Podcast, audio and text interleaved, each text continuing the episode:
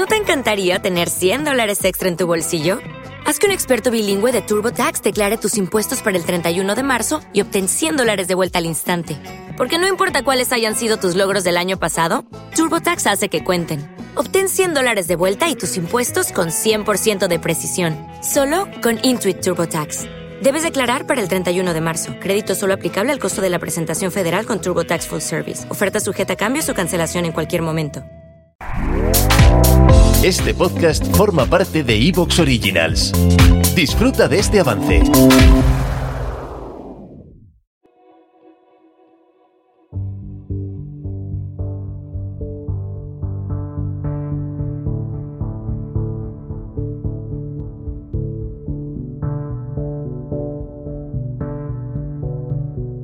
Vamos a seguir o vamos a terminar más bien con aquello que empecé sobre los estoicos y que dejé un poco parado.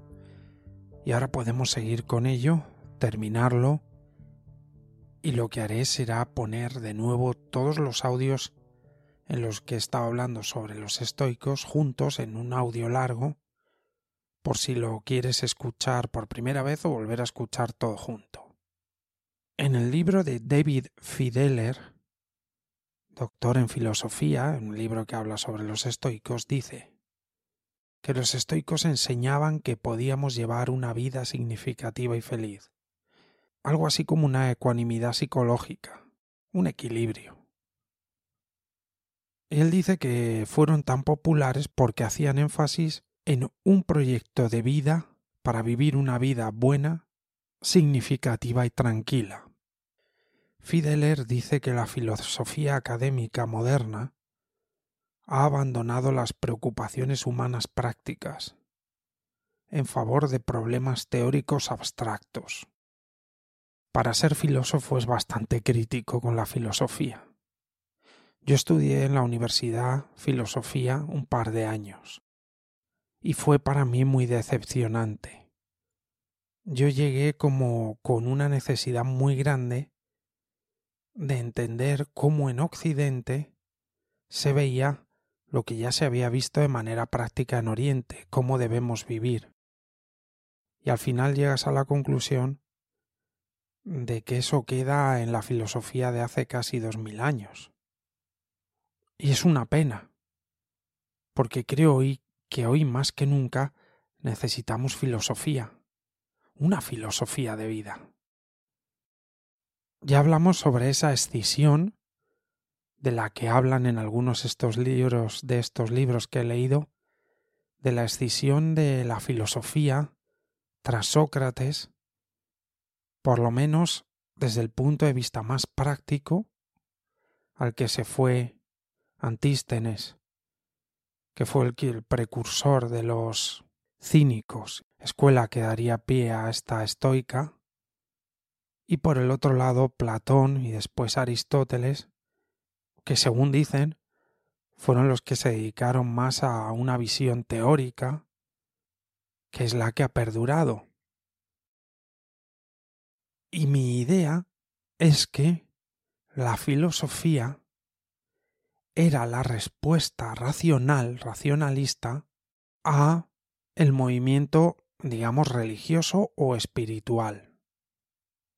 Y es increíble que en Occidente al final haya triunfado más el budismo como filosofía de vida que la propuesta de la propia filosofía, digamos, nuestra por cultura, nuestra filosofía racional, que no tiene ninguna propuesta aparte que aparentemente, o por lo menos de gran calado, no tiene una propuesta, digamos, como una forma de vida, como el cristianismo tiene los mandamientos, otras religiones tienen sus libros sagrados, el budismo tiene su noble octuple sendero y sus prácticas, todo un sistema de trabajo práctico muy orientado, y sin embargo nosotros en Occidente no hemos desarrollado un sistema que sea como una guía de vida, basada en la razón, en la ética, que en la filosofía ha habido un buen desarrollo de la ética, eso sí es cierto, incluso en la filosofía del amor, que el ser humano hubiese indagado por ese lado. un amor que no tuviese que ver con cosas esotéricas. Y seguro que es algo de lo que se ha hablado mucho en filosofía, pero como puedes ver no hay. En la calle, en el día a día, un sistema reconocido, basado en el pensamiento racional, que podamos seguir. Es asombroso que la ética hoy en día en nuestra cultura se considere como incluso una debilidad, un poco Quijote el que es ético. No se nos ha enseñado en el colegio que es la mejor manera de ser feliz, y que de la ética se deriva el amor, y que es la puerta a lo más profundo que hay en nosotros.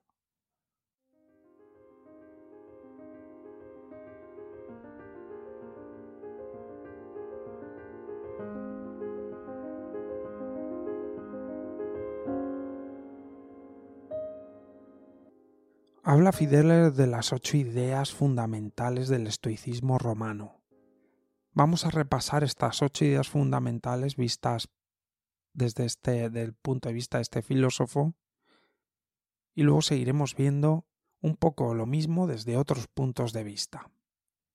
La primera idea es vive conforme a la naturaleza para poder ser feliz. Zenón decía, si vives conforme a la naturaleza, fluyes. Aquí hay que hacer una pequeña interpretación a qué se refiere vivir conforme a la naturaleza. En este caso sería desarrollar racionalidad. Vivir conforme a lo que es lógico y racional desde la observación de la naturaleza. Es racional no tirarse por la ventana pensando que vas a volar. Pues también es racional no estar en un sitio en el que sufres en una relación en la que sufres.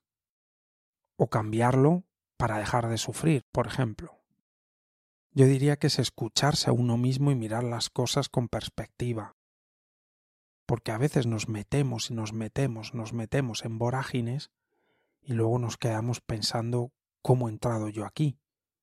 Y en el camino uno se se pierde a sí mismo. Esto es revisarse a sí mismo cómo estoy yo viviendo ahora respecto a la naturaleza de lo que es, de lo que es racional y sano. El punto dos sería el único bien verdadero es la excelencia de nuestro carácter. La bondad humana, dice. Yo creo que es algo que dije, que llamé vivir de corazón. Esto sería el único bien verdadero es vivir de corazón, la excelencia en nuestro carácter la excelencia de nuestro carácter lo mejor que hay en nosotros. Por eso decía yo que era el corazón. Si ves en el primer punto apela al nivel de la racionalidad y aquí está apelando pues al nivel más alto. El tercer punto es la base, yo creo, de la filosofía estoica, porque me asombra la verdad, esto ha calado, en nuestra sociedad. Sobre todo se lo he escuchado mucho a los deportistas. Me asombra porque lo escucho muy habitualmente. Algunas cosas están bajo nuestro control, otras no. Lo que está bajo nuestro control podría ser vivir esa virtud, vivir de corazón y observarnos para ver cuán racional vivimos. Eso está bajo nuestro control. Lo que pasa o los resultados de nuestros actos ya dependen de otras personas, de circunstancias, ya es diferente.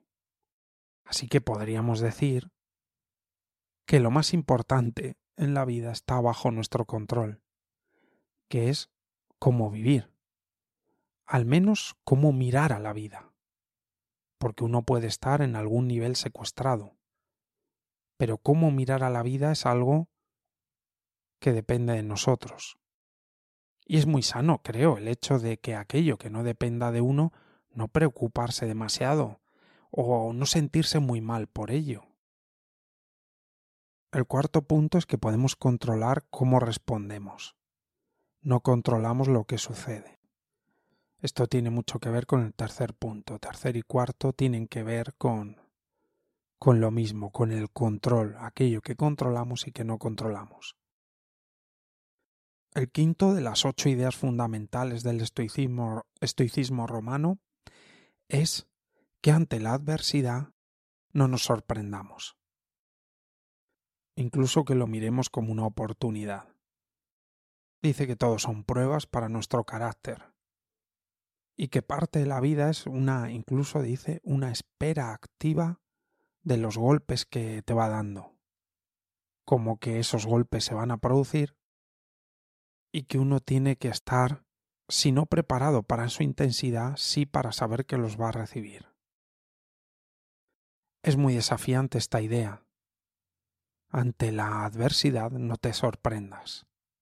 Luego ya podemos pensar que la adversidad nos hace aprender muchas cosas. Yo siempre lo digo. Es que si no me hubiesen pasado ciertas cosas, pues no sé el tiempo que hubiese tardado en darme cuenta de otras.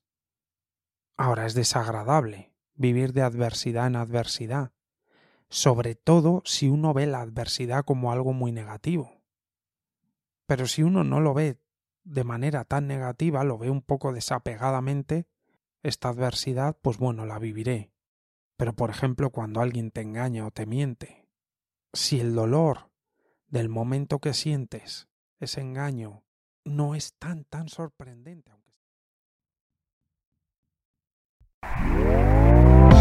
¿Te está gustando lo que escuchas? Este podcast forma parte de Evox Originals y puedes escucharlo completo y gratis desde la aplicación de Evox. Instálala desde tu store y suscríbete a él para no perderte ningún episodio. Dale más potencia a tu primavera con The Home Depot. Obtén una potencia similar a la de la gasolina para poder recortar y soplar con el sistema OnePlus de 18 voltios de Ryobi desde solo 89 dólares. Potencia para podar un tercio de un acre con una carga. Potencia para recortar el césped que dura hasta dos horas. Y fuerza de soplado de 110 millas por hora. Todo con una batería intercambiable.